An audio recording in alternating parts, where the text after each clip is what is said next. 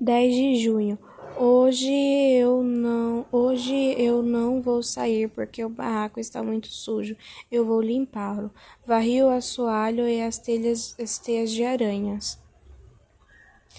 Pintei os meus cabelos. Os filhos foram à escola. Quando quando, ai, me perdi. Ah, tá. Quando os filhos chegaram, almoçaram. O João foi levar o almoço para Vera. Eu disse para ele olhar se a reportagem havia saído no Cruzeiro. Eu estava com medo da reportagem por ter sido por ter saído e as pessoas que eu avisei para comprar o Cruzeiro dizer que eu sou per, pernoctica, per, pernóstica.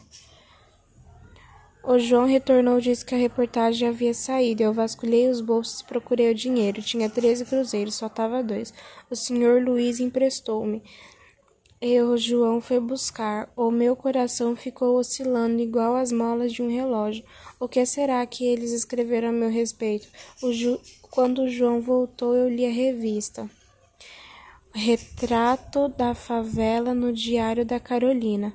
Li o artigo e sorri. Pensei no repórter e pretendo agradecê-lo. Troquei as roupas e fui à cidade receber o dinheiro da Vera. Na cidade, eu disse para os jornaleiros que a reportagem do Cruzeiro era minha. Fui receber o dinheiro, avisei o tesoureiro que eu estava no Cruzeiro. Eu estava impaciente que havia deixado os meus filhos na favela. Atualmente tenho um espírito de porco.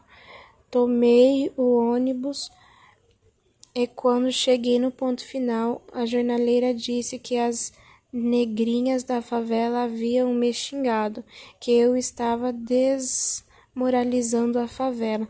Fui no parque buscar a Vera e mostrei-lhe a revista.